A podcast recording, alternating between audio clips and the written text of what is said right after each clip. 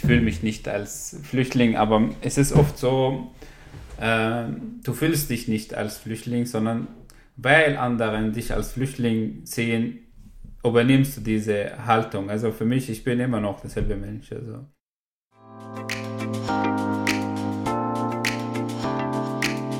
Multivitamin, der Podcast rund um Flucht, Migration und Zusammenhalt. Herzlich willkommen zu einer neuen Folge von Multivitamin. Wir sind der Podcast vom Cohero Magazin in Hamburg und sprechen über Flucht und Migration, hören individuelle Geschichten, sprechen eben aber auch über politische Themen. Ich bin Sally. Und ich bin Lilly. Viele von uns kennen ja Menschen, die vor einigen Jahren nach Europa oder auch nach Deutschland geflohen sind. Einige Hörerinnen von uns sind auch selbst geflohen. Aber was bedeutet es eigentlich, seine Heimat zu verlassen und sich auf einen so gefährlichen Weg zu begeben? Um dieser Frage näher zu kommen, sprechen wir heute über die Flucht nach Europa. Dafür ist etwas später in der Sendung Jad Turjman unser Gast. Er ist 2015 aus Syrien übers Mittelmeer nach Europa gekommen und schließlich in Österreich gelandet. Heute macht er unter anderem Stand-up-Comedy und hat ein Buch über seine Flucht geschrieben. Außerdem haben wir auch mit Stefanie Hild von Sea-Watch über Seenotrettung und die aktuelle Situation auf dem Mittelmeer gesprochen.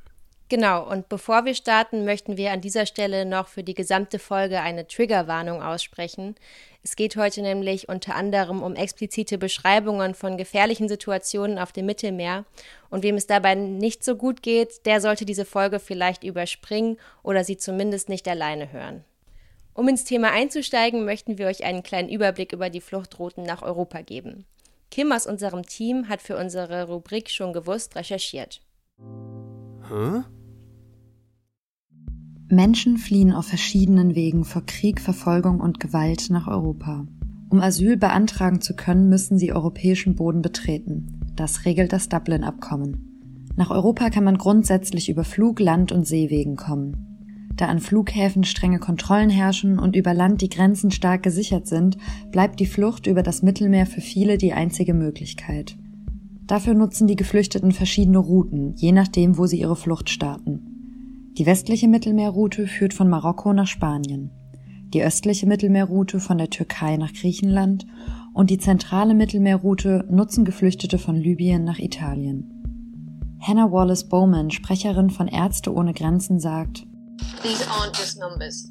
These are men women, children, pregnant mothers, elderly people, people with disabilities. Almost 100 of those we rescued were aged under 18 and traveling alone. People told us they would rather die at sea that they would rather be dead in the water than to spend another day trapped in Libya. Allein seit 1. Januar 2014 bis Juli 2020 sind laut Angaben der IOM, International Organization for Migration, über 20.000 Menschen im Mittelmeer gestorben. Damit ist das Mittelmeer die tödlichste Außengrenze der Welt ja, die tödlichste Außengrenze der Welt. Und man muss sagen, dass wirklich wahnsinnig wenig dafür getan wird, dass es nicht immer mehr Opfer gibt. Also Europa schottet sich ja komplett ab. Wir haben in unserer vierten Folge schon mal über Seenotrettung gesprochen. Seitdem hat sich die Lage nicht verbessert, vielleicht sogar eher verschlimmert. Und SeenotretterInnen und NGOs wird es zunehmend schwerer gemacht, Menschen vor dem Ertrinken zu retten. Lena aus unserem Team hat mit einer Seenotretterin gesprochen, mit Stephanie Hild von Sea-Watch, über die aktuelle Lage auf dem Mittelmeer und über ihre Rettungsmissionen. Für unsere Rubrik Nachgehakt. Stephanie Hild arbeitet derzeit von Land aus für die NGO Sea-Watch und betreibt vor allem Sensibilisierungsarbeit. Denn für sie ist wichtig, Migration geht uns alle an und deshalb sollten wir uns auch wirklich alle damit beschäftigen. Und man sieht es ja in den Trends auch eher, dass die Bevölkerungsteile, die nicht so viel ähm, Kontakt zu Migrantinnen haben, dass die denen gegenüber viel abgeneigter sind. Und die Leute, die aber Kontakt haben, dass die viel offener sind, dass dort auch einfach Integration viel besser funktioniert. Derzeit enden die meisten der Sea-Watch-Missionen bereits im Hafen. Die Schiffe bekommen nicht die Erlaubnis auszulaufen oder werden mit dubiosen Begründungen festgehalten. Nach jedem Hafeneinlaufen müssen wir so eine Port State Control über uns ergehen lassen. Und äh, die Italiener finden dann natürlich meistens auch irgendwas.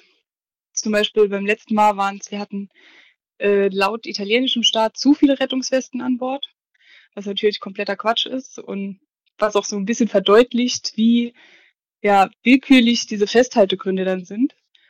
Aber es ist halt eben einfach so ein Spiel auf Zeit. Also jetzt muss natürlich Deutschland nochmal reagieren. In Deutschland ist unser Flaggenstaat.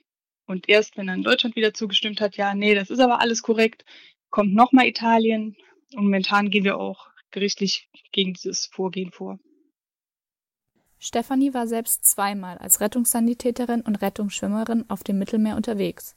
Ihre erste Mission im Oktober 2017 endete in einem Zusammenstoß mit der libyschen Küstenwache. Ja, da wo ich ähm, auf der Mission war, hatten wir am frühen Morgen die Nachricht erhalten, dass ein Boot in Seenot ist und wir uns da auf den Weg machen sollten, um dem Boot ähm, Hilfe anzubieten und bei Bedarf dann eben auch die Leute zu retten. Und wir sind natürlich der Verpflichtung auch nachgekommen, sind dann direkt dorthin gefahren, haben dann die Schnellboote zu Wasser gelassen. Und auf dem Weg zu dem äh, Boot in Seenot kam dann die libysche Küstenwache angerast.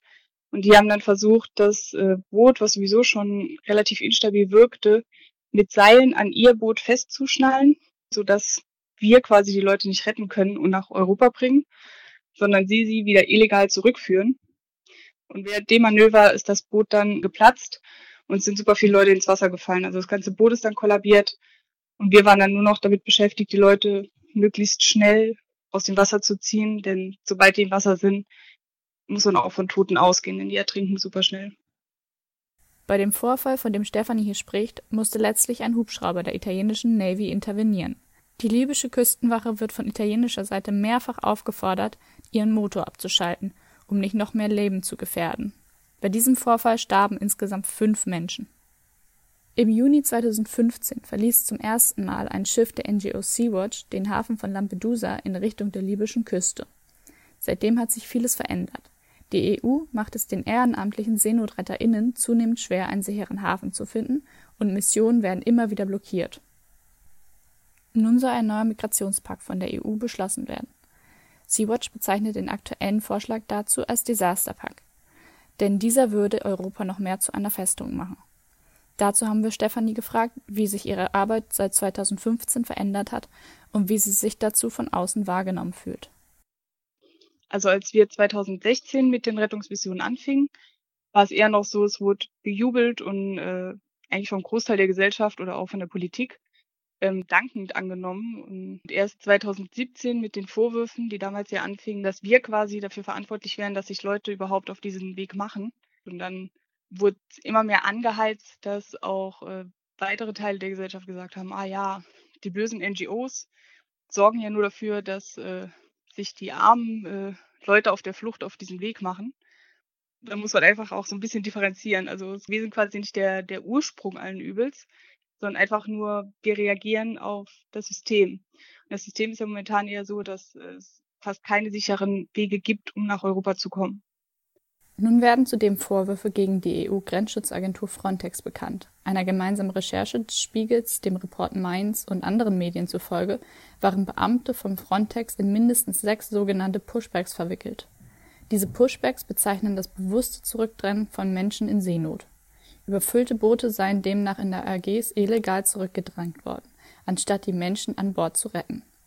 Die deutsche NGO Mare Liberum berichtet von einem solchen Pushback. Dabei sollen insgesamt 22 Menschen, die gerade die griechische Insel Samos erreicht hatten, von den griechischen Behörden auf Schiffe gebracht worden sein. Später seien sie von der griechischen Küstenwache auf Rettungsinseln auf dem Mittelmeer wieder ausgesetzt worden. Ja, ich finde es äh, sehr erstaunlich, dass äh, diese Frontex-Vorwürfe hochgekocht äh, sind. Also dass Frontex quasi sehenden Auges illegale Pushbacks ja bewilligt hat oder einfach dabei war und nichts unternommen hat.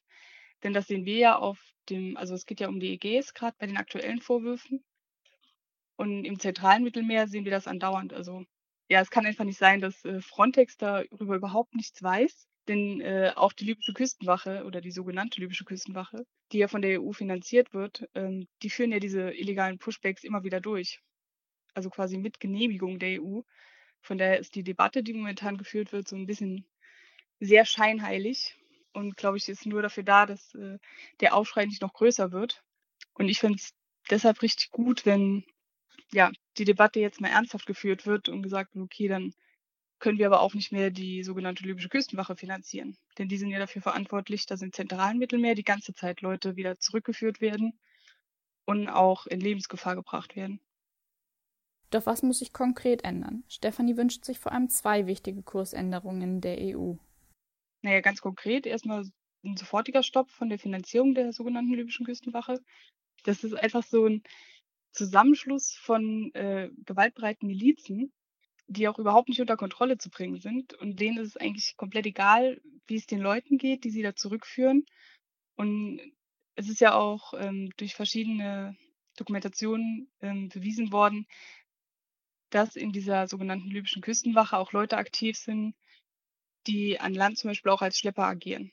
Von daher finanziert die EU quasi genau das, was sie mit dieser äh, Maßnahme verhindern wollte. Und von diesem kleinen Schritt abgesehen, sollte sie sich auch auf einen fairen Verteilmechanismus einigen.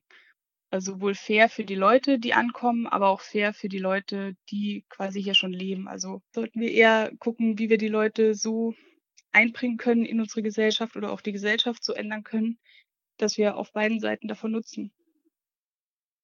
Ja, wir haben ja am Anfang das Interview schon angekündigt. Jad Tuschman schreibt, seit er 16 Jahre alt ist. Und mit Mitte 20 musste er seine Heimat Syrien verlassen. Er lebt heute in Österreich. Und dort hat er nun auch sein erstes Buch herausgebracht. Wenn der Jasmin auswandert, die Geschichte meiner Flucht. Das Buch hat sogar Angela Merkel gelesen, werden wir gleich im Interview noch hören. Genau, und Anna aus unserem Team hat mit Judd am Telefon gesprochen. Um direkt mal einen Eindruck zu bekommen, wie die Texte von Judd klingen, liest Anna gleich zu Beginn des Interviews ein Gedicht aus seinem Buch über Damaskus und die Jasminpflanze vor. Die spielt für ihn nämlich eine ganz besondere Rolle. Ich bin der Damaszener. Ich bin derjenige, der seine Stadt ohne Abschied flüchtig verließ. Wie oft hörten wir schon von Liebesgeschichten, in denen die lebendige Liebe freiwillig begraben wurde. Ich ging, aber meine Seele hat es verweigert, mir zu folgen, und blieb in der Nähe des Jasmins. Damaskus, obwohl ich es wagte, dich zu betrügen, hat es diese hübsche Blondine nicht geschafft, mich den Geruch des Jasmins vergessen zu lassen. Finde ich wunderbare Zeilen, die du am Anfang deines Debütromans Wenn der Jasmin auswandert schreibst. Was verbindest du mit der Jasminpflanze? Immerhin hat sie es ja in den Titel deines Buchs geschafft. Oh, jetzt hast du mich überrascht, aber mit dem Text. Das klang auch sehr schön in deiner Stimme. Ähm, ja, also es ist so, so ziemlich so das erste, was ich auf Deutsch überhaupt geschrieben habe. Also ich schreibe schon seit ich 16 Jahre alt bin oder als ich 16 Jahre alt war. Aber auf Deutsch war das so alles das erste, was ich überhaupt verfasst habe. Genau, also ich finde es erstmal ein sehr, sehr schönes Gedicht und gerade krass zu hören, dass das so mit dein, dein erstes Werk sozusagen ist. Ähm, aber ich habe das Gefühl, dass du mit der Jasminpflanze so ein bisschen deine Heimatstadt Damaskus verbindest. Genau, ganz genau. Also es ist so, jetzt wenn ich äh, dich, wir sind Bedu, also wenn ich dich jetzt äh, frage, welches Bild ist das erste Bild, wenn ich dich jetzt nach deiner äh, Heimat frage oder, oder nach deinem Heimatort, nach Bayern und so, dann tauchen Bilder auf, nicht? Und das ist so für mich eben das erste Bild von äh, den Gassen der Altstadt Damaskus, so, weil das ist ziemlich so auch mit den anderen Sinnen verbunden und mit dem Geruch des Jasmines. Also wir hatten so ein eine wilde, ein, einen wilden Jasmin bei uns in der Gasse im Garten und der hat äh, intensiv ge gerochen. Also man hat so von äh, 200 Meter entfernt das äh, gerochen, sobald, sobald man unseren Gasse betreten hat. Und das, ist, das gilt auch für alle anderen Gassen in der Altstadt Damaskus. Das ist auch so oft, schließen sich also diese Pflanze über den engen Gassen der Altstadt zu einem heimlich, heimlichen Baldachin und der Geruch des Jasmines ist allgegenwärtig. Du hast ähm, englischsprachige Literatur studiert und äh, wenn ich mich richtig entsinne, schreibst du auf deiner Website, dass dein Großvater Geschichtenerzähler in den Kaffeehäusern in Damaskus war. Also hattest du schon immer so die Liebe oder die Neigung zur Sprache so in dir und bist ja jetzt auch unter anderem Schriftsteller geworden. Ganz genau, also das, das begann äh, ziemlich in den ersten Lebensjahren, sag mal so, als ich meinen Opa bei der Arbeit begleitet habe und der hat als äh, Geschichtenerzähler in der Altstadt gearbeitet, in so in den Kaffeehäusern. Und ich durfte ihn begleiten und es war immer so spannend. Die Menschen haben so von, sein Auftritt war täglich von sechs bis sieben am Abend und da hatte er so einen abgehobenen Sessel in den jeweiligen Kaffeehäusern und da begann er so frei zu erzählen mit ganz viel Gestik und Mimik und Körpereinsatz. Und dann so mit 16, 17 habe ich begonnen, so Gedichte und so äh, kleine Novelle zu schreiben. Ich habe auch ziemlich viel äh, gelesen. Also ich, ich war ziemlich Teilnahme, teilnahmsloser Schüler und da wurde ich oft so bestraft in der Schule mit, mit Schläge auf die Handfläche und da habe ich irgendwann protestiert und habe aufgehört, in die, zur Schule zu gehen, also Schule geschwänzt, weil ich habe zum Beispiel nicht verstanden, warum ich Mathe lernen muss. Ich habe mich in unserem Keller versteckt und ich habe ganz viele Bücher gelesen. Also in dem ersten Jahr, ich hatte von 280 Tage Anwesenheit nur 20 Tage. Und da war ich im Keller und ich habe gelesen, viele Bücher auch so ausländischen äh, Schriftsteller, Stellerinnen, unter anderem Kafka. Ich, ich kenne jetzt die Verwandlung auswendig heute noch erzählen. Du warst dann, hast deine ganze Kindheit und Jugend in Damaskus verbracht und ähm, hast dann für die Stadtverwaltung gearbeitet. Auch dann schon als der Bürgerkrieg ausgebrochen war und bist dann schließlich mit 25 geflohen. Kannst du uns ein bisschen was zu dieser Entscheidung erzählen? Was hat dich zur Flucht bewegt und wie hast du diese doch sehr schwere Entscheidung getroffen? Wie gesagt, also ich, ich bin von der Schule rausgeflogen und da musste ich selbstständig lernen. Ich bin nur zu Prüfungen eingetreten und da habe ich weiter selbstständig gelernt und dann Englisch Literatur studiert. Und irgendwann begann ich auch äh, ähm, beim Magistrat zu arbeiten. Da im, im, Lau im Laufe des Krieges entstand so eine Abteilung namens Committee of Compensation, so Entschädigung für Menschen, die ihre Häuser durch den Krieg verloren haben, Häuser oder Autos oder Geschäfte. Und die bekamen Geldentschädigung oder eine neue Unterkunft. Und ich habe in die, in, eben in dieser Abteilung, in diesem Büro gearbeitet. Und für mich kam es nicht äh, in Frage, Syrien zu verlassen. Es war für mich auch nicht klar, warum man seine Heimat verlässt. Auch nach meiner Entführung, obwohl ich so 2013 von, von so Islamisten entführt wurde, so Jabhat al-Nusra, das ist der, der, der, Vorläufer vom IS. Da war ich auch, da kam auch nicht äh, äh in, in Frage, Damaskus zu verlassen. Und dann wurde eben der Einberufungsbefehl eingetroffen und da war dann endgültig entschieden, weil wenn man zum Militär geht oder gegangen ist, hat das zwei Konsequenzen, hat zwei eindeutige Optionen. Entweder auf Menschen schießen und, oder selber umgebracht werden, erschossen werden. Und ich hatte ehrlich gesagt auf beide Optionen kein Interesse. Also ich, es kam nicht einfach in Frage. Ich wollte einfach, weil Gewalt für mich war immer schon keine Lösung. Also ich habe auch gewusst, wie bestialisch der Krieg ist. Und ich wusste nicht, für wen ich kämpfen würde, auch wenn ich jetzt zum Krieg also ein, eingezogen gewesen wäre weil es war einfach so ineinander verwoben und es, es herrschte keine klare Sicht, wer war der Feind ist und so.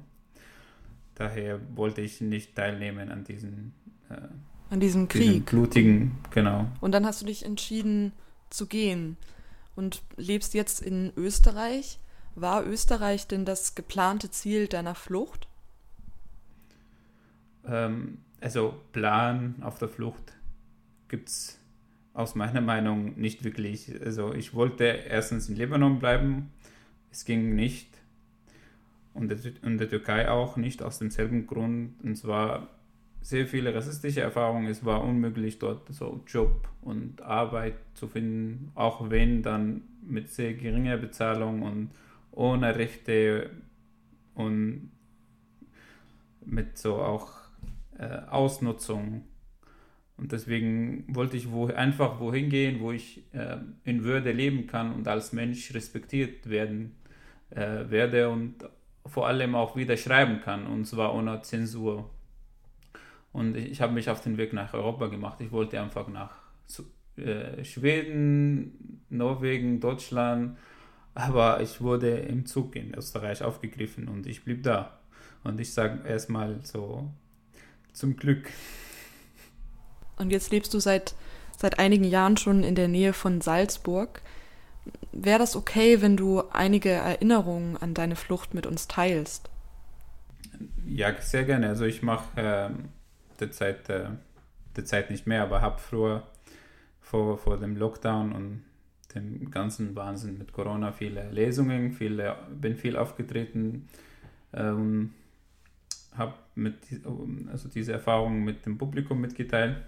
Aber ich habe dann so für mich als Ausgleich ein Stand-up-Comedy-Programm entwickelt und bin dann als Comedian aufgetreten. Aber zur Flucht, äh, es gibt sehr viele Erinnerungen. Es gibt die, die einen, die so äh, traurig machen, aber dennoch Hoffnung geben. Und wenn ich so an den Flucht de denke, genauso wie die Sache mit der Heimat und Jasmin, taucht für mich, äh, also tauchen in meinem Kopf die Bilder von der Meeroberfahrt. Und da ist etwas, hat sich etwas Tragisches ereignet. Und zwar, da gibt es so diese äh, quasi die Küstenwache oder Wächter so vom, von Griechenland. Und wir sind so Mitternacht, Neumond losgefahren äh, und die sind dann aufgetaucht, haben unser Boot zerstört und haben uns zurück zum türkischen Gewässer gezogen. Und das war sehr, sehr aufregend, sehr, sehr dramatisch. Und anschließend, bevor sie gegangen sind, nachdem sie das Boot zerstört haben und zum, das Boot zum Ertrinken, zum Sinken begonnen hat, gab es einen Vater, ein Afrikaner, der eben mit seiner Familie unterwegs war, im Boot war, im Schlauchboot war. Und er hat ein Baby dabei gehabt, das, das kleine Kind. Und der hat es einfach so zu den anderen Schlauchboot von diesen Soldaten, von diesen Piraten geworfen. So im Sinne von, wenn wir jetzt sterben, soll das Kind überleben oder man verwendet es vielleicht als Druckmittel. Ich weiß nicht, was seine Intention war. Und letztendlich haben diese Soldaten das Baby zurückgeworfen. Und bei diesem Hin und Her ist das Baby im, im Wasser gelandet. Und ja, das, wir, mit zwei anderen bin ich ins Wasser gesprungen. Wir haben das Baby vor dem Untergehen erwischt, aber es war zu spät. Es, das Baby war schon tot. Und ich meinte, das, das ist was äh, am aller, also das, das stärkste Erlebnis von der Flucht. Und wenn ich diese Geschichte erzähle, ist auch egal, wie viele Menschen im Saal sind, ist es einfach so still und das ist auch sehr traurig, weil wir, also da fehlen mir selber die Worte, obwohl ich die Geschichte mehrmals erzählt habe. Ja, es ist ja irgendwie nochmal eine besondere Form, finde ich, dass du deine Geschichte aufgeschrieben hast. Warum wolltest du deine Fluchtgeschichte als Buch aufschreiben? Ähm, wie gesagt, also ich habe so diese Begeisterung, diese Vorliebe zur Schrift. Und als ich hier kam, bekam ich diese politische Auseinandersetzung mit. Und da war für mich so jedes Mal ein Stich im Herzen, so die Einfältig und Einsichtigkeit zu erleben, mit denen sie diese angebliche Experten, Expertinnen die Thematik behandelt haben, mitzuerleben. Und ich wollte selber dann äh, mir ein, eine Stimme und ein Gehör verschaffen, weil es wurde geredet, was diese Menschen sind, was sie angeblich brauchen, was sie zu tun haben und, und, und, aber eben nur über sie geredet und nicht mit ihnen. Und ich wollte einfach so einfach sagen, hey, wir können auch mitreden. Ich habe erstens das für mich gemacht und mittlerweile bekomme ich sehr viel äh, positive Rückmeldungen, so bestärkende Reaktionen von Menschen, die dasselbe Schicksal mit mir teilen und die, die das auch gut heißen. Natürlich sind Flüchtlinge kein, keine homogene Gruppe und man kann nur sich selber repräsentieren, aber das ist so herzerwärmende Reaktionen immer wieder. Das stärkt einen, so sich weiterhin dafür einzusetzen. Und das habe ich, das habe ich eben mit dem Buch, auch wenn ich das noch nach äh, so ergänzen darf, so erreicht. Ich war von 2019 bis, bis zum heutigen Tag ungefähr an, an 18, 80 verschiedenen Orten eingeladen, sei es Lesung oder Workshop an Schulen oder Stand-up-Comedy.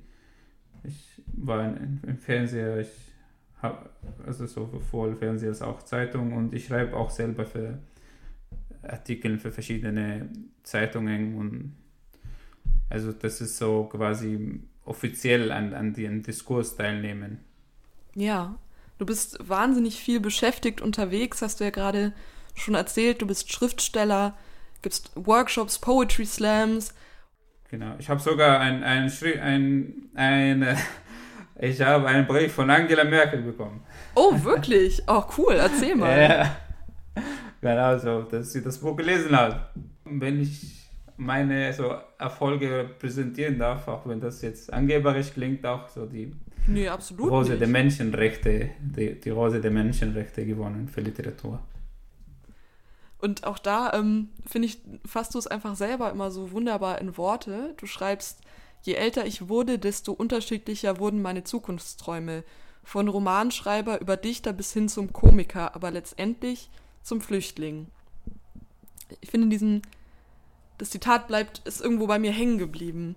Magst du vielleicht zu, zu dem Zitat noch ein bisschen was sagen? Wie, wie meinst du das? Und auch einfach dieses Wort Flüchtling, mit dem du das Zitat beendest, fühlst du dich nach diesen Jahren und diesen wirklich großen Erfolgen, die du dir erarbeitet hast, noch als Flüchtling?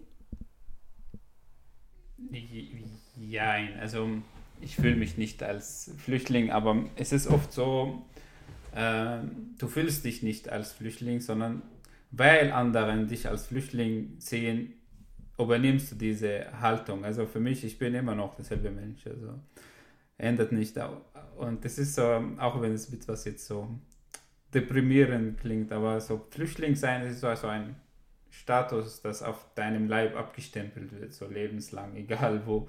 Also ich, ist je nachdem, wo du dich bewegst. Manche Kreisen nehmen dich einfach als Mensch wahr, aber manchmal landest du in Kreisen, wo das einfach in den Vordergrund gestellt wird. Es ist, es ist, es, es hemmt, es äh, hindert einen im Alltag und ähm, es kann sehr belastend sein, aber durch meine aus, intensive Auseinandersetzung damit und auch die Verantwortung, die ich habe, äh, kann ich sehr gut damit umgehen. Ich habe jetzt auch so einen Poetry Slam namens Herr Flüchtling und da präsentiere ich mich als Flüchtling, der äh, so über die gesellschaftlichen Themen redet aus seiner Sicht. Ja, also so die, die Bezeichnung bleibt, aber das ist eher eine, eine Fremdzuschreibung, wenn ich dich richtig verstanden habe. Ich habe Workshops an Schule gemacht zum Thema Migration, Zusammenleben, Flucht gemacht. Also eben, und da gab es eine, äh, ein Mädels, eine syrische Flüchtlingsmädchen. Und wir, genau wurde mir von den Jugendlichen am Schluss diese Frage gestellt, und dann, ich war selber überfordert damit. Und dann habe ich einfach die Frage an, an, an das Mädchen äh, so weitergegeben. Ich, ich wollte gerne wissen, was sie sagt. Und dann hat sie gesagt, ja, ich, ich war schon Flüchtling, aber jetzt gehe ich in die Schule. Wahnsinn. Ich, ich, ich dachte, ich kann jetzt drei Stunden lange philosophieren, bringe ich nicht so auf den Punkt wie, wie sie. Sie hat gesagt, ich, ich, ich spreche jetzt Deutsch und gehe in die Schule. Das ist wirklich ein super cleveres Schlusswort. Vielen, vielen Dank für deine Zeit. Ähm, wir freuen uns natürlich sehr auf dein neues Buch, an dem du arbeitest, wie du uns erzählt hast wieder ein Roman und äh, dann hoffe ich natürlich, dass die Jasminpflanze, über die wir am Anfang gesprochen haben, auch in deiner neuen Heimat Österreich einen Platz gefunden hat. Genau, Dankeschön. Und merkt euch den Namen, der Geruch oder der Geruch der Seele. Ja, wenn ihr noch kein Weihnachtsgeschenk habt oder euch Jads Geschichte einfach interessiert, sein Buch Wenn der Jasmin auswandert, die Geschichte meiner Flucht gibt es in allen größeren Buchhandlungen und im Online-Versandhandel. Wir haben uns beim Thema Flucht nach Europa auch gefragt, was für Menschen eigentlich zu Hause bedeutet, wenn sie ihre Heimat verlassen müssen. Wir haben auch euch dafür auf unseren Social-Media-Kanälen gefragt, was für euch zu Hause ist, für unsere Rubrik Aufgeschnappt.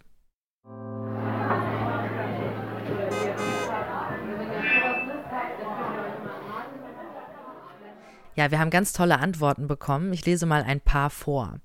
Zu Hause ist da, wo man den anderen vertrauen kann und akzeptiert wird. Jemand anderes schreibt zum Beispiel auch auf Instagram, zu Hause ist für mich irgendwo in meinem Heimatland. Und eine weitere Antwort, zu Hause ist für mich, sich sicher und geborgen zu fühlen. Also es hat schon häufig damit zu tun, äh, mit welchen Menschen man sich umgibt und was für ein Gefühl die einem geben. So. Für Judd haben wir eben im Interview gehört, ist es ja zum Beispiel die Jasminpflanze, die ihn besonders an seine Heimat Damaskus erinnert.